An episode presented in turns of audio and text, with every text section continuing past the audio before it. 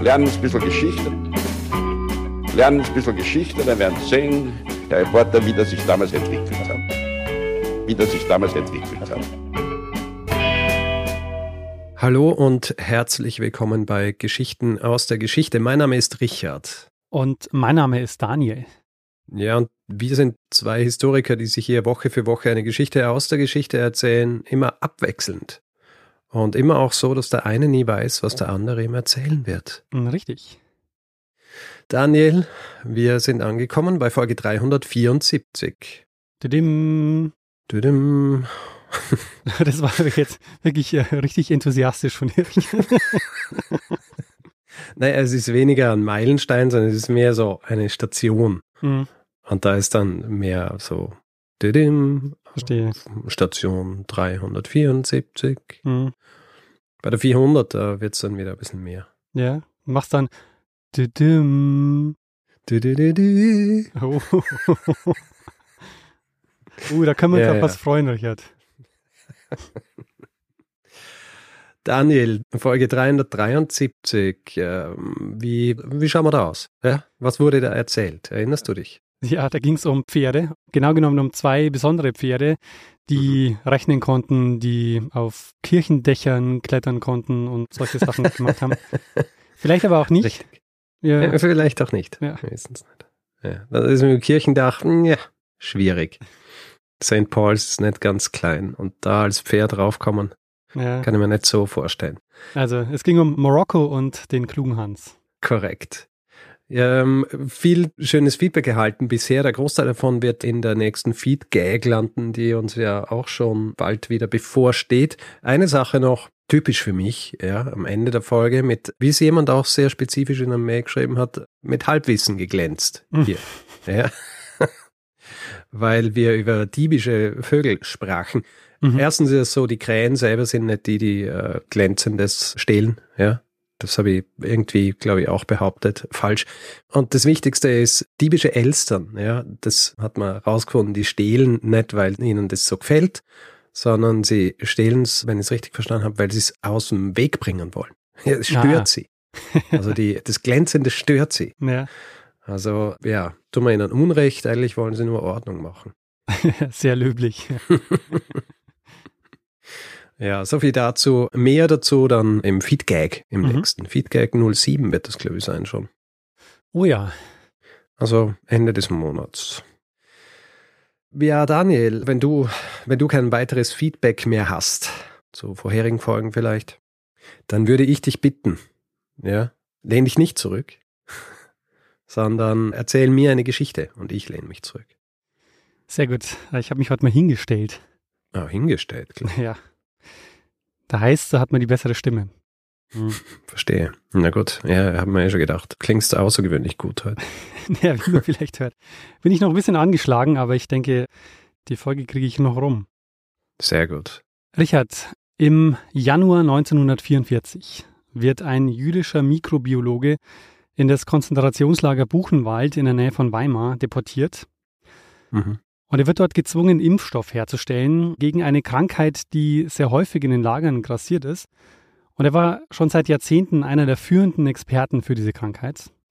Okay. Und als er dort ankommt, merkt er recht schnell, dass der Impfstoff, den die dort bislang produziert haben, dass der überhaupt keinen Erreger enthalten hat und daher wirkungslos war.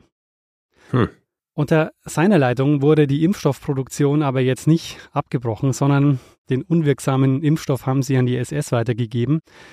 Und den wirksamen Impfstoff hingegen, den sie jetzt später mit seiner Hilfe hergestellt haben, haben sie an andere Häftlinge verteilt.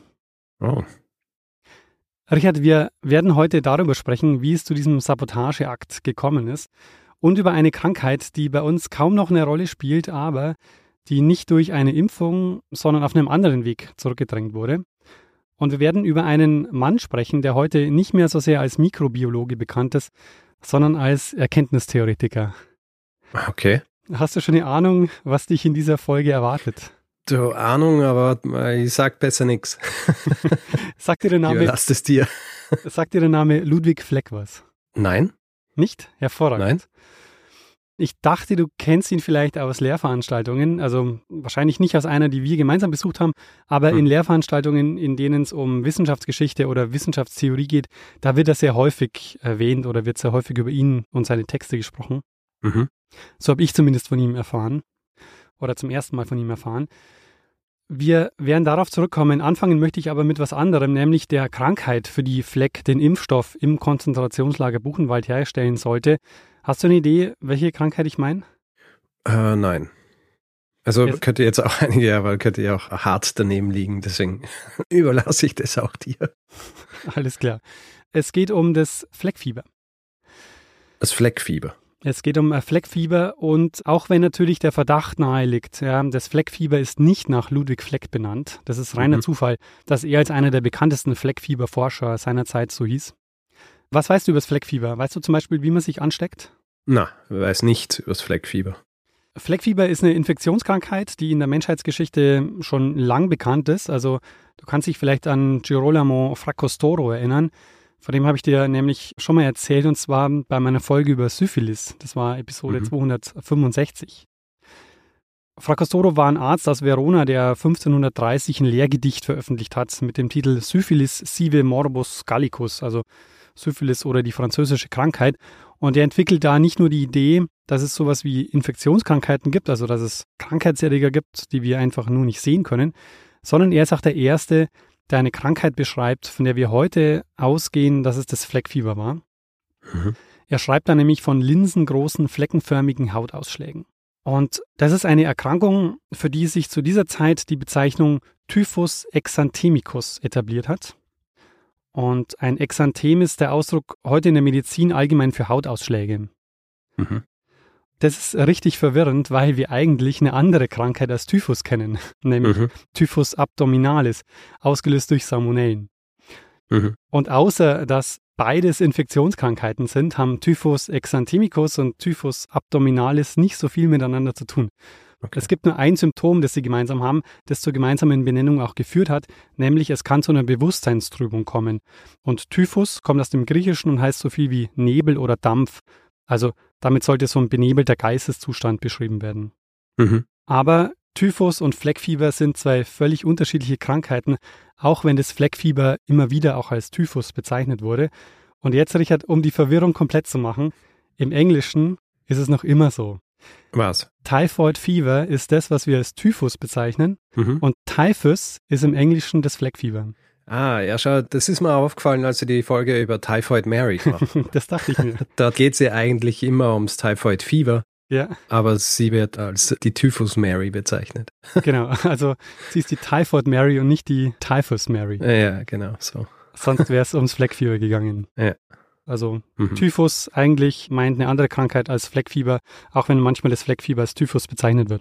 Gut. Also übrigens, das wollte ich noch nachreichen. Das war Folge 92 über Typhoid Mary. Mhm. 92, schon sehr lange her. Oh ja. Hm. Jedenfalls, das Fleckfieber ist in der Geschichte meistens da aufgetreten, wo viele Menschen eng zusammengelebt haben unter schlechten hygienischen Bedingungen. Deshalb waren sehr häufig Armeen zum Beispiel betroffen. Fleckfieber wird deshalb auch häufig als Kriegstyphus bezeichnet. Hm. Aber es war lange Zeit völlig unklar, wie sich die Menschen eigentlich anstecken, also was der Übertragungsweg von Fleckfieber ist. Das ist erst Anfang des 20. Jahrhunderts entdeckt worden durch den französischen Arzt Charles Nicole, der für seine Fleckfieberforschung dann sogar 1928 einen Nobelpreis bekommen hat. Der stellt nämlich 1909 fest, dass das Problem die Läuse sind, sowohl Kopf- als auch Kleiderläuse.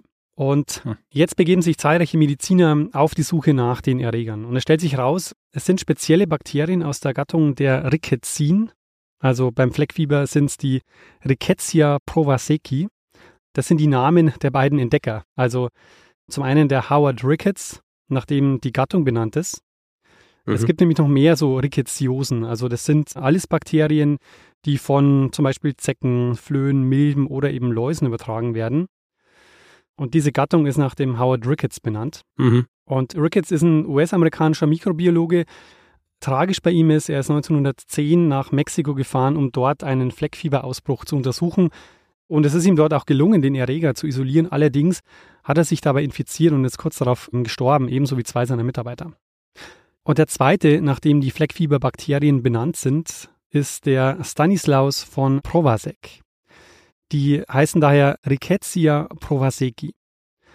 Und der Provazek war der erste, der nachweisen konnte, dass die Bakterien sich im Magen-Darm-Trakt dieser Läuse vermehren. Den Nachweis hat er 1913 erbringen können, aber ihn ereilt auch das Schicksal wie Ricketts. Im Dezember 1914 wird er mit der Untersuchung einer Fleckfieberepidemie in Cottbus beauftragt, infiziert sich dort und stirbt kurz darauf an den Folgen. Also die beiden Entdecker der Fleckfiebererreger sind letztlich am Fleckfieber gestorben. Weil du gesagt hast, im Magen-Darm-Trakt einer Laus. Habe ich mhm. richtig verstanden? Mhm. Braucht man auch ein ziemlich gutes Mikroskop, oder? Deshalb hat es auch wirklich lange gedauert, um das rauszufinden, dass die mhm. Bakterien sich im Darm der Läuse vermehren. Mhm. Und wir werden gleich auch darüber sprechen, was das auch für eine Schwierigkeit bedeutet hat für die Impfstoffproduktion. Mhm. Weil dafür war es wichtig, den Erreger zu isolieren. Mit dem Wissen jetzt, ja, also du weißt, die Läuse sind die Überträger der Krankheit. Mit dem Wissen war jetzt die beste Strategie gegen das Fleckfieber erstmal eine regelmäßige und systematische Entlausung. Das hat sich dann im Ersten Weltkrieg durchgesetzt. Also im Kaiserreich war es zum Beispiel so, Soldaten haben vor dem Heimaturlaub einen Entlausungsschein gebraucht, sonst hätten sie nicht nach Hause gedurft. Mhm. Und eine Stadt in Europa wird jetzt im 20. Jahrhundert zum Zentrum der Fleckfieberforschung. Und in dieser Stadt wird nicht nur Ludwig Fleck geboren, sondern hier wirkt der Mann, der den ersten Impfstoff gegen das Fleckfieber entwickelt. Das ist Rudolf Weigel und Fleck arbeitet dann nach dem Ersten Weltkrieg bei ihm als Assistent im Labor.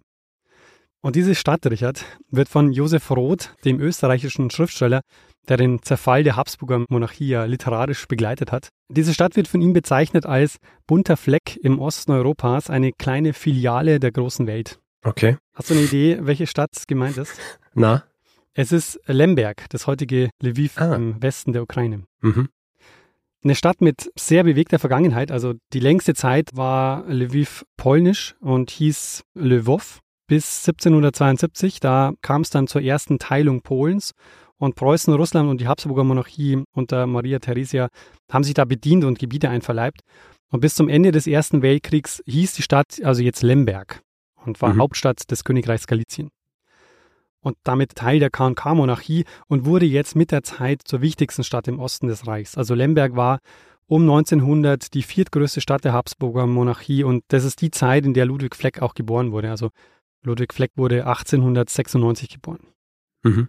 Und Josef Roth bezeichnet Lemberg deshalb als kleine Filiale der großen Welt, weil es eine große Vielfalt in der Stadt gab. Also das hat die Sprachen betroffen. Es gab Polnisch, Deutsch, Ukrainisch und auch einen russischsprachigen Teil der Bevölkerung, hat aber auch die Religionen betroffen. Also die Mehrheit war zwar römisch-katholisch, aber es gab zum Beispiel auch einen sehr hohen Anteil äh, einer jüdischen Bevölkerung mit ungefähr einem Viertel.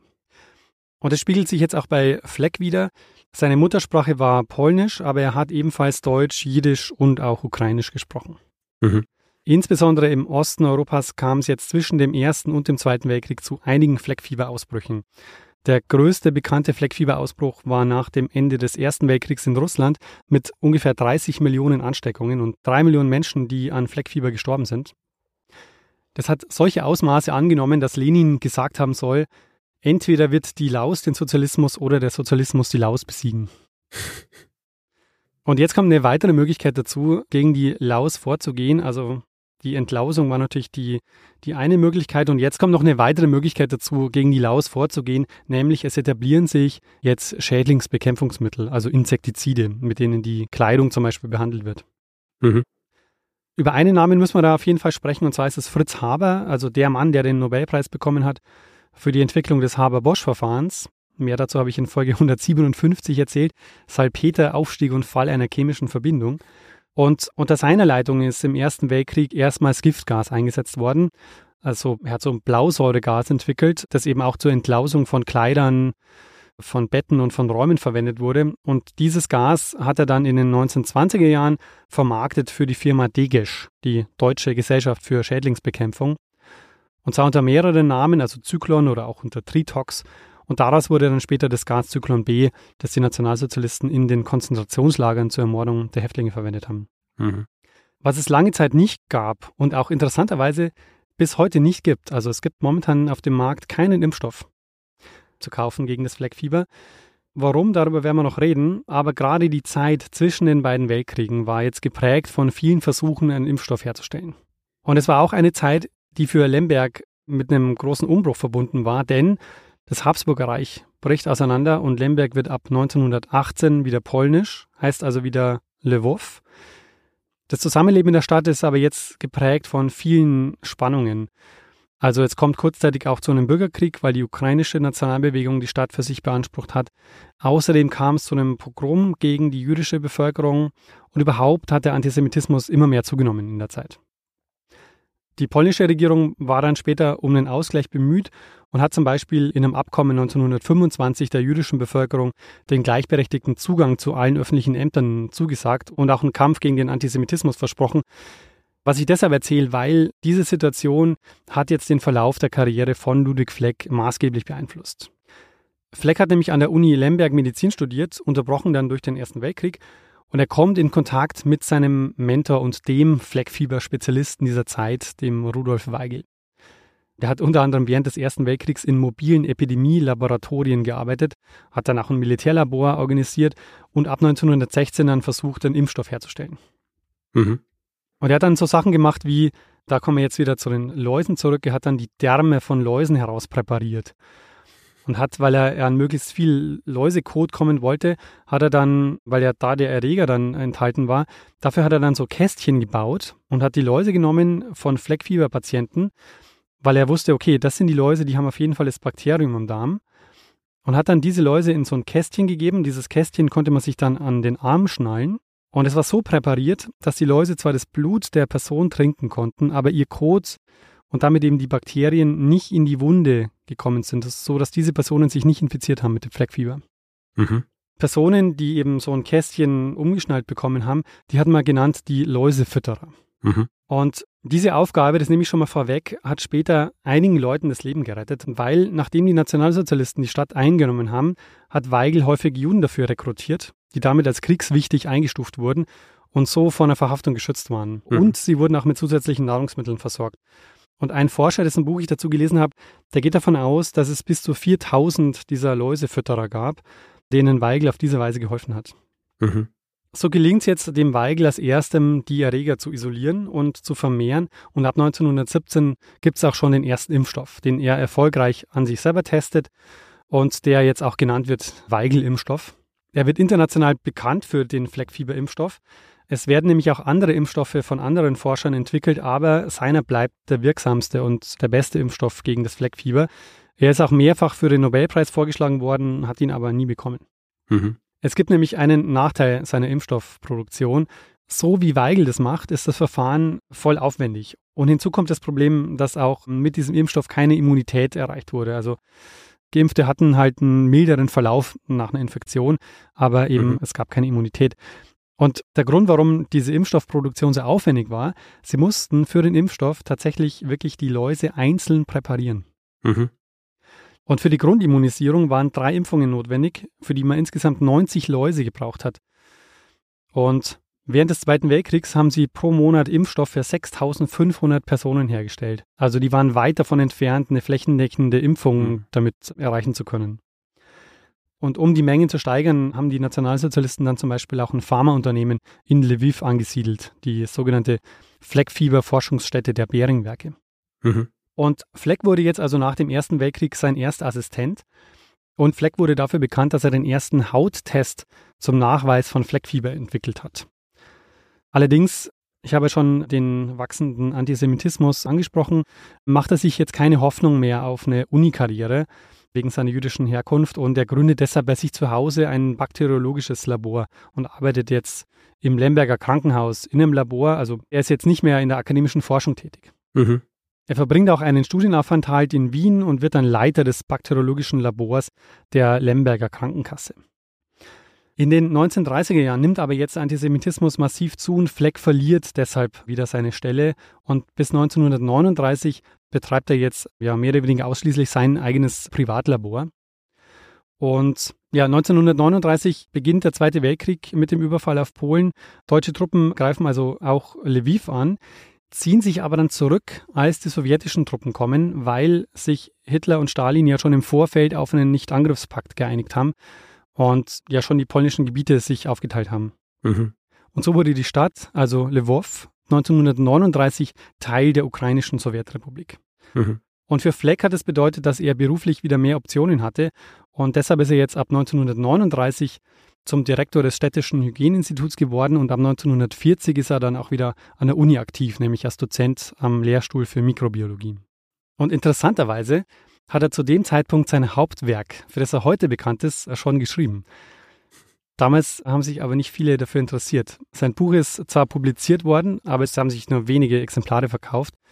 Es ist 1935 erschienen und zwar hat er es auf Deutsch publiziert. Es ist inzwischen ein Klassiker, ich weiß nicht, ob du es vielleicht kennst. Es hat den Titel Entstehung und Entwicklung einer wissenschaftlichen Tatsache. Einführung in die Lehre vom Denkstil und Denkkollektiv. Huh. Nein, kenne ich nicht. Nicht gelesen, Richard. Nein. Ich habe es schon gelesen. Werde dir nachher noch drüber erzählen. Du hast es im Zuge des Studiums gelesen. Genau, ja. Hm. Aber zu seinen Lebzeiten wurde dieses Buch kaum rezipiert. Also erst nach seinem Tod, wir werden uns das gleich noch ein bisschen genauer anschauen. Also wir sind jetzt im Jahr 1939, wo er also wieder auch im akademischen Betrieb Fuß fasst. 1941 ändert sich die Situation für Ludwig Fleck aber wieder fundamental. Die deutschen Truppen greifen die Sowjetunion an und im Sommer 1941 nehmen sie Lviv ein. Nach wenigen Tagen der Besatzung kommt es auch zu einem Pogrom mit ungefähr 4000 Todesopfern. Und Fleck hat jetzt nicht nur seine Stellungen wieder verloren, aber jetzt beginnt ein Kampf ums Überleben für sich und seine Familie. Also er war verheiratet und hatte einen Sohn. Und die jüdische Bevölkerung wurde jetzt gezwungen, in ein Ghetto zu ziehen. Ein Stadtteil im Norden wurde eingezäunt und sie mussten bis zum 15. Dezember dorthin. Das waren bis zu 160.000 Menschen, die dort leben mussten. Bis zum Sommer 1943 wurden aber fast alle deportiert. Also Lviv ist im Juli 1944 befreit worden und da haben dann in diesem Ghetto nur noch 200 bis 300 äh, Leute gelebt. Mhm. Im Winter 1941 bricht im Ghetto eine Fleckfieberepidemie aus und Fleck nimmt seine Fleckfieberarbeiten wieder auf und versucht jetzt einen Impfstoff herzustellen, hat auch Kontakt zu Weigel, der ihn zu einem Mitarbeiter seines Labors macht, was ihm einen gewissen Schutz geboten hat. Und es gelingt jetzt Fleck auch, um die 500 Impfungen durchzuführen im Ghetto. Mhm. Und innerhalb kürzester Zeit und unter äußerst widrigen Umständen im Ghetto entwickelt er ein Verfahren zur Herstellung von Fleckfieberimpfstoff aus dem Urin von infizierten Personen. Er schafft es nämlich, Antikörper aus dem Urin infizierter Personen zu isolieren und aus dem dann Impfstoff herzustellen. Also sie bieten das dann einer Firma an und sagen, ihr könnt es gerne unter eurem Namen patentieren, aber wir können damit mehr Impfstoff herstellen und und Leute retten. Das klappt aber nicht, weil die deutschen Besatzer kriegen das mit und er wird dann gezwungen, diese Arbeit für sie weiterzuführen. Er bekommt dann jeden Tag Urin aus den Ghettospitälern und muss eben dann daraus Impfstoff machen. Er sagt später, dass er aus drei Litern Urin ungefähr 40 Dosen Impfstoff hat herstellen können. Mhm. Man konnte eben auch mit diesem Verfahren nicht so viel Impfstoff herstellen, dass man wirklich flächendeckend Fleckfieber-Impfstoff hatte. Hm. Ja, klingt nicht sehr ergiebig. Drei, Genau. drei Liter und 40 Dosen. Die Nationalsozialisten verlieren aber bald das Interesse an seiner Impfstoffproduktion und sie räumen auch das Ghetto und so wird Fleck mit seiner Familie ins KZ nach Auschwitz deportiert. Es gab insgesamt viele Fleckfieberausbrüche in den Konzentrationslagern. Also vermutlich ist auch Anne Frank, die bekannt ist durch ihr Tagebuch, das sie versteckt in einem Hinterhaus in Amsterdam geschrieben hat, auch an Fleckfieber gestorben im KZ Bergen-Belsen. Hm. Und ein Punkt vielleicht noch an der Stelle, den ich sehr beeindruckend fand. Zwei polnische Ärzte haben jahrelang in zwei Orten eine Fleckfieberepidemie vorgetäuscht. Die beiden Ärzte Stanisław Matulewicz und Eugeniusz Wasowski, die haben nämlich Leuten ein Antigen injiziert, das zu falsch positiven Ergebnissen bei der wichtigsten Blutnachweismethode für Fleckfieber geführt hat. Mhm. Und das hat mehrere Jahre funktioniert. Also die haben damit eine Epidemie vorgetäuscht, sodass die deutschen Soldaten aus Angst vor einer Verbreitung eine Sperrzone um die Dörfer eingerichtet haben. Und es wird eben geschätzt, dass die beiden damit ungefähr 8000 Menschen das Leben gerettet haben. Ha. Zurück zu Fleck, der mit seiner Familie ins KZ Auschwitz deportiert wurde. Dort erkrankt er nämlich nicht nur an Fleckfieber und muss körperlich harte Arbeit verrichten.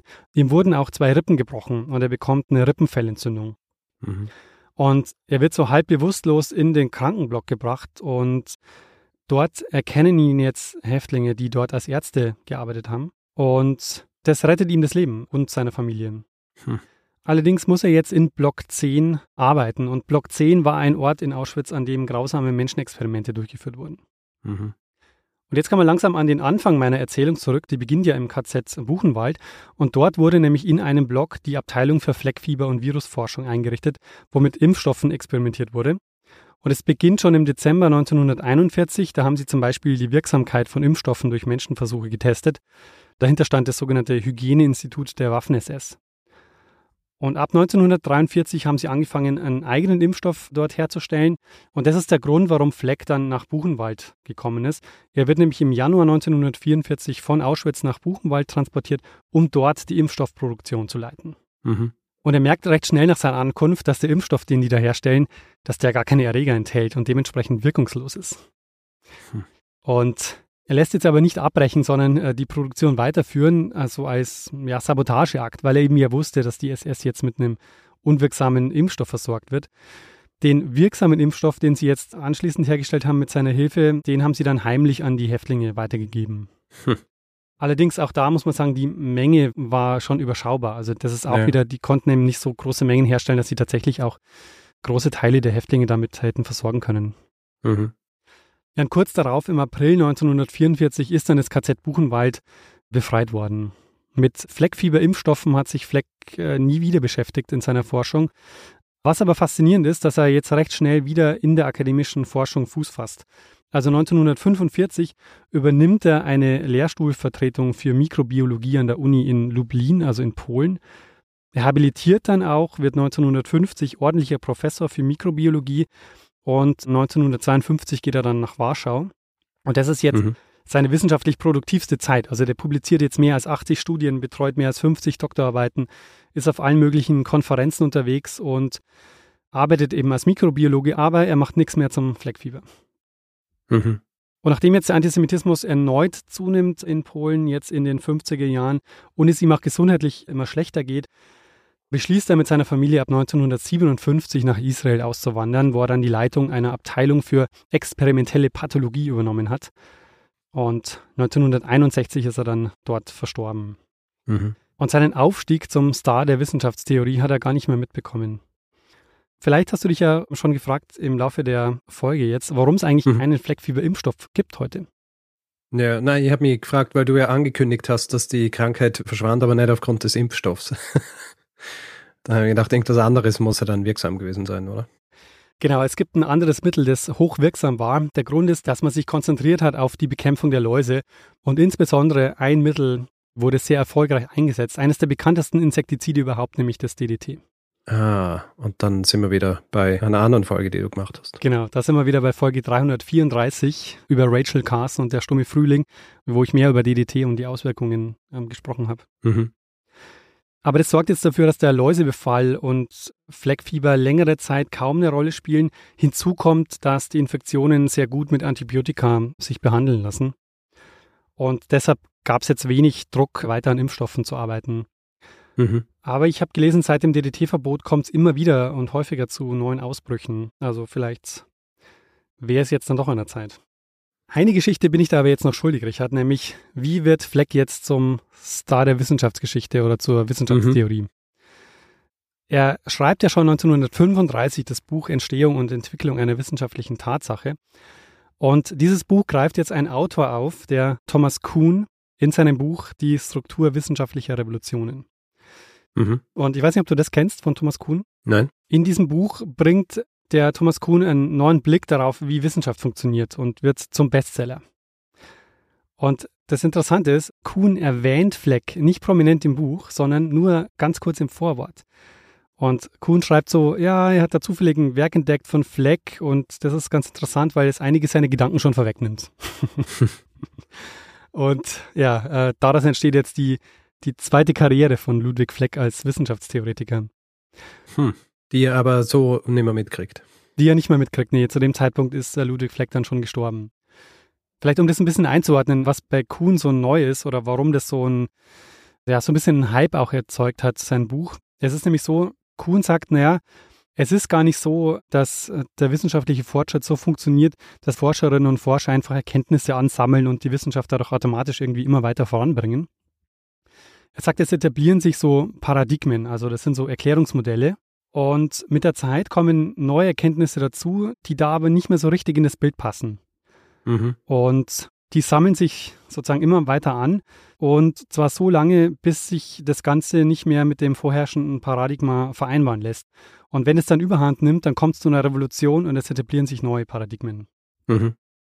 Ein Beispiel, das wir im Podcast schon hatten, das das gut verdeutlicht, ist die Sache mit dem Phlogiston. Das war Folge 263, hm. Lavoisier und die Entdeckung des Sauerstoffs. Da war es nämlich so, bis zu dieser Zeit war die Idee vorherrschend, dass bei der Verbrennung ein Stoff namens Phlogiston entweicht. Mhm. Und wenn wir jetzt nach Kuhn gehen, dann ist das das vorherrschende Paradigma. Damit konnte man den chemischen Prozess erklären. Und jetzt kommen aber immer mehr Erkenntnisse dazu, die dazu irgendwie nicht passen. Also wo man sich so verrenken muss, dass man irgendwie das noch erklären kann. Zum Beispiel der Theologe Joseph Priestley, dem gelingt es dann in den 1770er Jahren, Sauerstoff zu isolieren. Und eigentlich hätte er jetzt sagen müssen, Moment mal, äh, unser chemisches Modell, das funktioniert eigentlich gar nicht. Aber er war Anhänger der Phlogistontheorie und sagt deshalb, na, überhaupt kein Problem, ich habe einfach phlogistonfreie Luft entdeckt. also mhm. er hat er hat die falschen Schlüsse gezogen aus seinen Experimenten, einfach weil er dem falschen Paradigma noch nachgehangen ist. Ja, mir fällt ein anderes Beispiel auch ein Bezug nehmen auf Folge, die ich gemacht habe mit dem P-Down-Menschen, wo ja auch zeitlang quasi das vorherrschende Paradigma dann war, das beeinflusst wurde durch den Fund des P-Down-Menschen und das hat ja dann auch tatsächlich diese gesamte Disziplin über Jahrzehnte so gelähmt, weil sie eben nicht in der Lage waren, neue Erkenntnisse dann zu vereinbaren mit den Erkenntnissen, die sie aus dem Peter und Menschen gehabt haben. Ja, ein sehr gutes Beispiel, genau. Weil das ist nämlich auch das, um dann die neuen Erkenntnisse wieder mit einzubauen. Dafür braucht es dann eben diese Revolution und dann eben diese neuen Paradigmen, wo man mhm. dann diese Erkenntnisse wieder mit einbauen kann. Mhm.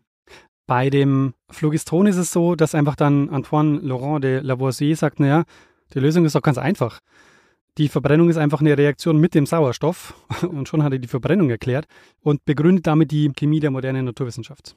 Hm. Während eben die Anhänger der Phlogistontheorie irgend so komplizierte Verrenkungen machen müssen, um ihre Ergebnisse noch irgendwie erklären zu können. Und damit zeigt eben Kuhn, Wissenschaft verläuft eben nicht linear, sondern so eher in Stufen. Mhm.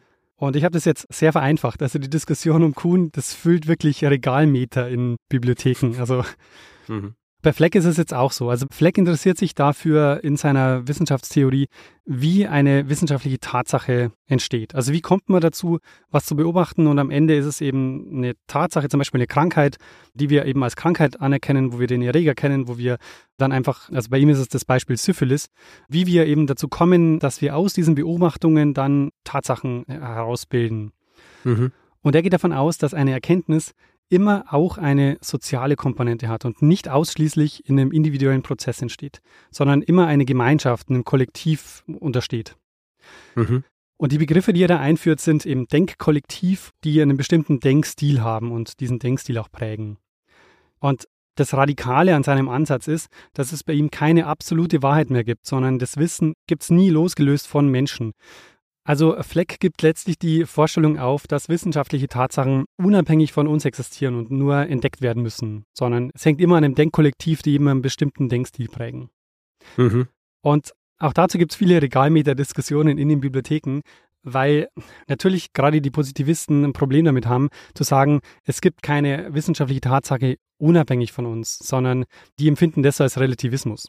Hm und sagen, ja gut, das bedeutet ja, dass jede wissenschaftliche Tatsache relativ ist, nämlich relativ zu dem Denkkollektiv, das mit dieser wissenschaftlichen Tatsache arbeitet. Mhm. Aber das würde eben Fleck, denke ich, bejahen und sagen, ja, es ist tatsächlich so. Jedenfalls, Fleck wurde jetzt durch die lapidare Erwähnung von Kuhn im Vorwort zum Vordenker der modernen Wissenschaftsforschung. Mhm. Und so habe ich ihn auch kennengelernt, eben nicht als Fleckfieberforscher, sondern als Wissenschaftstheoretiker. Hm. Es gibt heute das Ludwig-Fleck-Zentrum. Und was glaubst du, in welchem Land befindet sich das? Ludwig-Fleck-Zentrum ist in der Ukraine. Ah, also hätte gut sein können, ist aber falsch. Es ist angesiedelt am Collegium Helveticum an der ETH Zürich, also in der Schweiz. Ah ja, Schweiz. Okay. Und dort befindet sich nämlich auch sein Nachlass. Und was mit dem passiert ist, nach seinem Tod, ist auch abenteuerlich. Es ist nämlich so, Fleck arbeitet ja am Ende seines Lebens in Israel und dort eng mit einem Epidemiologen zusammen, dem Markus Klingberg. Und der Markus Klingberg, der war stellvertretender Direktor des Instituts für biologische Forschung. Und Fleck war da in der Abteilung für experimentelle Pathologie. Und kurz vor seinem Tod spricht Fleck mit ihm und sagt, könntest du meinen Nachlass verwalten? Und der Klingberg sagt zu. Was Fleck aber nicht ahnt, ist, dass Klingberg nicht nur Wissenschaftler war, sondern auch Spion für den sowjetischen Geheimdienst. Und hm. 1983 ist er verhaftet worden und zu 20 Jahren Gefängnis verurteilt worden. Und dabei ist der Nachlass von Fleck verloren gegangen. Okay. Also die Originaldokumente sind zum größten Teil verschollen. Und wir haben aber trotzdem einiges noch von seinem Nachlass. Und das liegt jetzt an einem ja, unfassbaren Zufall, weil es ist so, vor der Verhaftung von Klingberg gibt es einen Soziologen, also der hat gerade sein Soziologiestudium beendet und will jetzt eine Doktorarbeit schreiben. Und er meldet sich bei Klingberg und sagt, na, ich würde gerne eine Promotion über Ludwig Fleck schreiben. Könnte ich den Nachlass nutzen? Mhm. Klingberg erlaubt es und der Soziologe reist nach Israel, kopiert, was das Zeug hält. Und diese Kopien bilden heute den Großteil des Nachlasses. Hm. Und Richard, das war meine Geschichte über eine Krankheit, das Fleckfieber, und über einen heute als Erkenntnistheoretiker bekannten Mann, Ludwig Fleck, der für einen Sabotageakt während seiner Gefangenschaft im Konzentrationslager verantwortlich war. Hm. Sehr, sehr interessant. Also vor allem für mich, weil ich ja so über das Fleckfieber nichts wusste. Ja. ja. Und dann aber auch über diese, das ist lustig, weil diese Geschichte berührt dann auch wieder so viele unterschiedliche Dinge, die wir, die wir auch schon besprochen haben. Vor allem aber eben auch so diese, was für mich immer so faszinierend ist, diese wie viele Dinge zusammenkommen müssen, dass sowas wie zum Beispiel dieser Impfstoff entsteht, ja. ja. Und wie dann gewisse Dinge, um zum Beispiel der Krankheit Herr zu werden, wieder zusammenkommen mit anderen Entwicklungen, die eigentlich negativ sind. Ein bestes Beispiel ist hier auch der Haber, den du erwähnt hast, ja, der ja. selber auch auf der einen Seite wahrscheinlich dafür verantwortlich ist, dass, dass Millionen von Menschen überhaupt überlebt haben aufgrund des Haber-Bosch-Verfahrens und auf der anderen Seite ist er verantwortlich für Giftgas im Ersten Weltkrieg und dann Entwicklung von dem Gas, das in den Gaskammern verwendet worden ist. Ja. Ja, also hier diese ich glaube, das ist auch so, also ich sage jetzt, es ist symptomatisch fürs 20. Jahrhundert, weil es für uns im 20. Jahrhundert natürlich auch sehr offensichtlich ist, diese, wie soll ich sagen, Unterschiede zwischen hell und dunkel, ja. ja. schwarz und weiß und dass es schwarz und weiß dann so auf die Art und Weise auch nicht gibt. Ja. ja. Und das schlägt sich natürlich auch in der, in der Wissenschaft nieder und es ist äh, irgendwie auch so ein gutes Argument gegen dieses, ich meine, macht man eigentlich eh nicht ernstzunehmend mehr heutzutage, aber die hehre Wissenschaft, ja, die nur für sich steht und all solche Dinge. Da erkennt man, dass das halt überhaupt nicht stimmt, ja, vor allem im 20. Jahrhundert. Ja, genau. Und Fleck auch gerade mit seiner Wissenschaftstheorie ist ja genau einer, mit dem sie das argumentieren lässt, der eben sagt, die Wissenschaft steht nicht für sich, sondern die steht innerhalb eines Denkkollektivs, die eben gemeinsam an dieser Sache arbeiten. Ja. Und ich habe schon lange mal vorgehabt, jetzt über ihn eine Folge zu machen, weil er einfach ein faszinierendes Leben auch hatte. Ein Leben mit derartig argen Wendungen, das fand ich sehr faszinierend. Ja, absolut. Und ich meine, faszinierend hier auch, dass dann seine große Berühmtheit nach seinem Tod eigentlich erst stattfindet. Ja, ja. Obwohl davor auch schon so viel passiert ist. Und er, ähm, glaubst du, die Geschichte mit dem Impfstoff wäre heute so bekannt, wenn er nicht dann bekannt geworden wäre durch sein Buch, das er davor geschrieben hat? Wahrscheinlich nicht. Der Impact davon war, denke ich, überschaubar. Ja. ja. Nachdem es ja dann schlussendlich nicht äh, besiegt worden ist, die Krankheit, wenn man so will, durch, also eh nicht besiegt, aber zumindest zurückgedrängt wurde, nicht durch den Impfstoff, sondern durchs DDT. Ja, das genau. macht natürlich wieder ein ganz anderes Feld auf und nivelliert dann natürlich auch so ein bisschen die ganzen Anstrengungen. Ja, genau. Was den Impfstoff angeht. Es gibt natürlich sehr viel Literatur zu und über Ludwig Fleck. Was ich empfehlen kann als biografische Aufarbeitung ist das Buch Ludwig Fleck und das nicht nach ihm benannte Fleckfieber von Andreas Pospischil. Das Buch ist recht frisch auf dem Markt, also äh, aus dem Jahr 2020. Und der ist eigentlich Veterinärpathologe an der Uni Zürich aber er hat lange zusammengearbeitet mit dem Ludwig Fleck Zentrum in Zürich. Mhm. Sehr gut. Und wer sich weiter interessiert dann auch für die Ideen äh, seiner Wissenschaftstheorie, da kann ich auch sehr empfehlen sein Buch, das ja mittlerweile ein Klassiker ist, Entstehung und Entwicklung einer wissenschaftlichen Tatsache. Das wird immer wieder neu aufgelegt. Also ich habe nachgeguckt, der Surkamp Verlag hat es zuletzt 2021 neu aufgelegt. Mhm. Und weil ich gerade dabei bin, äh, ja. Den Hinweis oder einen Hinweis zu Fleck hat mir Michael geschickt. Also vielen Dank, Michael. Okay. Ja, gut. Äh, danke für den Hinweis in diesem Fall und die Tatsache, dass wir jetzt diese Geschichte haben. wieder mal Wissenschaftsgeschichte ist ja recht beliebt bei, unserer, bei unserem Publikum, oder? Oh ja, der bei mir auch im Studium. Dich hat es offenbar ähm, nicht so interessiert. Hm, weißt du, die Wissenschaftsgeschichte ist lang. es gibt unterschiedlichste Fäder. Ah ja. Ähm, also ja, aber 20. Jahrhundert bin ich ja grundsätzlich eher wenig bewandert, hm, muss ich ganz ehrlich sagen. Also das ähm, ist weniger Desinteresse, sondern einfach, weil ich in anderen Zeiten zugegen war. Naja. Meistens. Aber schön, dass du es gemacht hast. Du bist ja unser Experte für sowas. Sehr gut. Ja, Richard, dann würde ich sagen, lassen wir es gut sein, oder? Lassen wir es gut sein. Soll man einen Feedback-Hinweis-Blog machen? Machen wir das. Gut, wer Feedback geben will zu dieser Folge oder auch zu anderen, kann das per E-Mail machen. Feedback at geschichte.fm kann es direkt auf unserer Website machen, geschichte.fm. Kann es auf den unterschiedlichsten Plattformen tun. Twitter, solange es es noch gibt. Facebook, Instagram. Auf Mastodon sind wir auch. Dort findet man uns einfach, wenn man geschichte.social eingibt, dann landet man direkt auf unserem Profil. Und wer uns reviewen will, Sterne vergeben und all solche Dinge, kann das zum Beispiel auf Apple Podcasts machen, kann es auf Spotify machen, kann es auf panoptikum.io machen oder grundsätzlich einfach überall, wo man Podcasts bewerten kann. Merch wie Tassen, Hoodies, Beutel und solche Dinge gibt's unter geschichte.shop. Und jetzt neu, es gibt auch Hoodies und Caps mit gestickten Logos.